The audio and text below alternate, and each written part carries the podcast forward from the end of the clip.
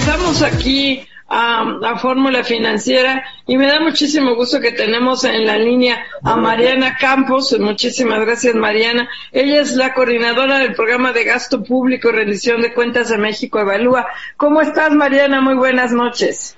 Muy buenas noches, eh, Maricarmen. Me da muchísimo gusto saludarlos. Oye, Mariana, queremos tocar base contigo, tú que le inteliges también, entiendes tanto de lo que es el, programa, el, presupuesto de gasto público. Ayer se presentó la estructura programática, creo que le llaman para 2022 por parte de la Secretaría de Hacienda.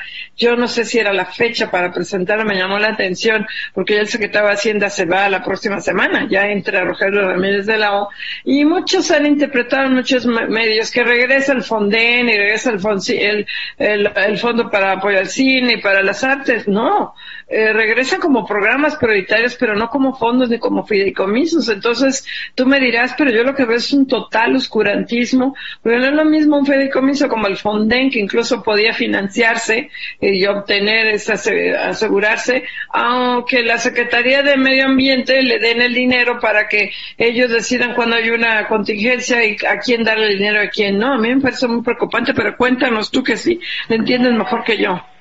Bueno, y sobre todo, Mari Carmen, eh, creo que hay un aspecto bien relevante que tiene que ver con las ventajas que tiene un fondo en relación a un programa presupuestario. Es decir, el fondo, el fideicomiso, lo que te hace es garantizar presupuesto para un fin eh, más allá de un año fiscal. Tú sabes que el presupuesto tiene vigencia de un año, hay un decreto que se renueva anualmente y hay cosas que pueden salir ese año. Entonces, eh, creo que eh, el, tener un fondo como el que teníamos Fonden, pues te daba una certeza, ¿no? De que ese dinero se iba a ahorrar ahí, iba a permanecer ahí y se iba a usar exclusivamente para los fines de eh, la atención de desastres naturales. En cambio, los programas presupuestarios, por lo mismo, por como está previsto el presupuesto, su reglamentación, su normativa, pues pueden subir cambios, subir ejercicios, pueden cerrarse un año, ¿sí me entiendes? Entonces, yo creo que sí se pierde certeza de, que este dinero va a estar disponible en el mediano y largo plazo. Claro, Mariana Campos, ¿cómo estás? Te saluda Marco Antonio Mares. Muy buenas noches, Mariana. ¿Qué tal, Marco? Eh, Mariana, cuéntanos cuál es tu punto de vista respecto de lo que, eh, pues, hasta donde se puede ver, hasta donde se puede observar a través de esta eh, información que se presentó, hacia dónde va eh, el gobierno mexicano, el gobierno actual, en materia de gasto público, eh, ¿cuál es la orientación, cuáles son los principales objetivos que tú destacarías? Mira, yo lo que destacaría es que hay eh, básicamente una iniciativa que, está buscando reducir levemente la cantidad de programas presupuestarios. veo aspectos, pues, preocupantes como el hecho de que eh, ya se elimina completamente, se le da muerte completa al programa que conocimos como el Seguro Siglo XXI. Este programa que si ustedes recuerdan estaba enfocado a la atención de situaciones de salud graves en menores de 5 años eh, distintas eh, distintas atenciones eh, estaba ahí considerado el seguro de cáncer infantil y bueno algunos otros eh, temas relevantes para los niños menores de cinco años. Entonces sinceramente sí este pues ver ya que ese programa sale por completo del presupuesto y que tenemos todavía mucha falta de certeza con lo que va a poder estar cubriendo el Insabi mi pregunta sería cómo va a quedar esta población es muy preocupante dado además las quejas que hay en la opinión pública por parte de los padres de niños con cáncer, ¿no? Entonces, nada más decirles, ya es oficial que sale completamente del presupuesto este programa. Por otro lado, también va a salir el programa de la escuela de tiempo completo, un programa que también se inició en sexenios anteriores y que tenía la finalidad de eh, prolongar los horarios de, los niños en la escuela incluso que comieran ahí, esto con la finalidad de ampliar el currículo, pero al mismo tiempo de permitir que los padres puedan trabajar más tiempo, ¿no? Y tener este digamos, una oportunidad mayor en ese sentido. Bueno, pues eh, ese, ese programa también desaparece y sale del presupuesto y eh, en teoría lo que están diciendo es que el programa de, de escuela de tiempo completo se va a eh, parte del programa de la escuela es nuestra, ¿no? En efecto, también veo que la Secretaría de Cultura va a eh, crear nuevos programas y ahí se encuentran eh, el programa para el cine, este que viene a sustituir estos dos fideicomisos que se autorizó por parte de, la Cámara de Diputados que se, se extinguieran, eh, se va a sustituir con un programa presupuestario y ya está considerado. Yo creo que eso es una buena noticia para el cine, es decir, que sí exista eh, un mecanismo que los financie.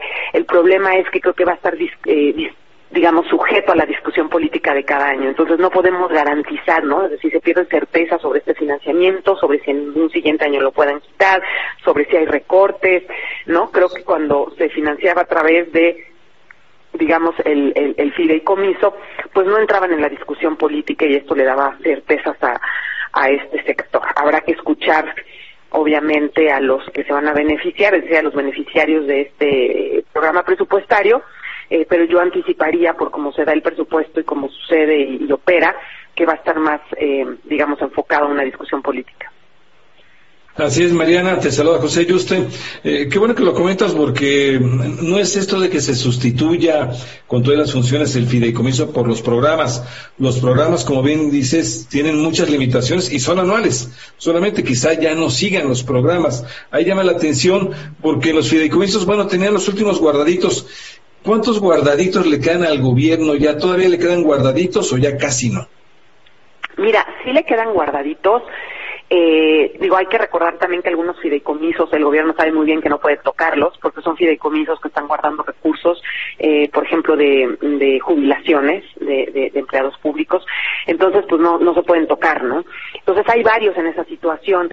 Eh, sin duda ya se extinguió el más importante, que era el FEIP, eh, recuerda que este tenía 270 mil millones de pesos al inicio, al inicio de esta administración, al cierre de marzo tenía 15 mil millones, ¿no? Ese es uno de los grandes que se han agotado.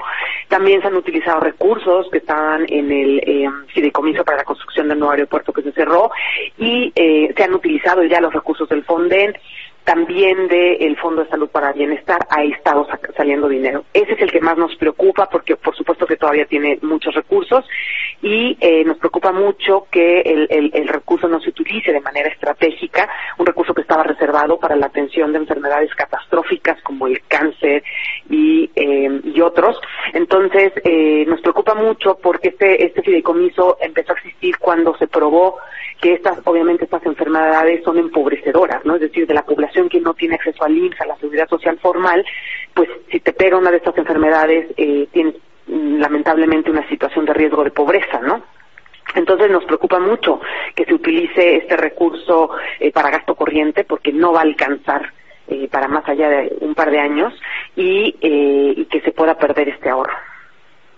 Oye, y bueno, yo regreso al tema del Fonden, que bueno, desaparece, se queda este programa de asistencia contra no me de recursos naturales que va a estar en, en manos del de Semarnat.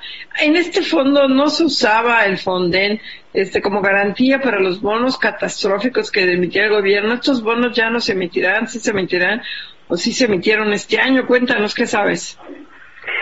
Mira, eh, ha habido también, incluso creo que pasó con las coberturas de petróleo, que eh, este, sucede que con esta administración eh, pues las limitaron un poco, ¿no? Es decir, siento que en administraciones anteriores había una mayor preocupación por los temas de previsión, es decir, de coberturas, de, de, aseguramiento, de prever en, distintos escenarios. Creo que eh, las coberturas quedaron con un alcance menor y eh, me parece que también los otros eh, fondos no, no eran lo que fueron antes.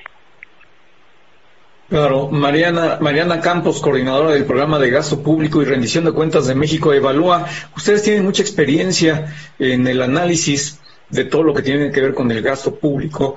Eh, ¿De qué manera o qué tantos cambios están viendo ustedes en este en esta presentación de la estructura programática respecto de previas eh, se está observando realmente eh, un cambio notable o es eh, prácticamente lo mismo que se está presentando año con año bueno, sí hay cambios, o sea, todos los ramos están sufriendo algún cambio. Eh, están tratando también de eh, formalizar, digamos, eh, cambios que ya se venían dando de manera informal. Es decir, algunos programas presupuestarios que siguen existiendo en el presupuesto dejaron de de, de, realmente ejercer recursos, ¿no? Dejaron de tener presupuesto y estaban nada más como, digamos, fantasmas. Entonces, eh, ellos están en este momento oficializando, eh, digamos, ya el fin y, eh, y, sacarlos que ya no existen en el presupuesto. Está pasando, por ejemplo, mucho en el ramo 23. Ustedes saben que este fue un ramo muy polémico porque tenía recursos que eh, pues entregaban en algunos casos de manera discrecional, en otros casos no, en otros casos habían reglas y había eh, pues sí, una, digamos, um, una especie de lineamientos que se seguían, incluso comités de evaluación, pero le dieron parejo a todos, a muchos de los fondos eh, que iban alimentando el gasto federalizado, este que se entrega a los gobiernos locales. Entonces ya muchos de esos eh, programas van a desaparecer oficialmente, me refiero a programas regionales, el Fondo de Apoyo a Migrantes, el Fondo para Fronteras, los proyectos de desarrollo regional, ¿no? Eh, habían, habían varios, ¿no? Eh, hay otros, por ejemplo, que, estaban en el ramo 23 y que, eh, bueno, no hubo queja jamás por parte de las organizaciones civiles que yo haya escuchado alguna vez sobre recursos que se guardaban para prever situaciones, por ejemplo, de terminaciones de relación laboral entre, de empleados públicos. ¿no? habían ciertos programas presupuestarios que almacenan dinero para las liquidaciones de ese año, ese tipo de cosas. Eh, ese tipo de programas también están desapareciendo. Obviamente queda la duda de qué va a pasar, si ya no se va a prever recurso para eso o dónde van a quedar esos recursos. Eh, pero pues bueno, eh, sí creo que eh, sí hay cambios, o sea, siguen habiendo cambios relevantes ya para un tercer año, ¿no?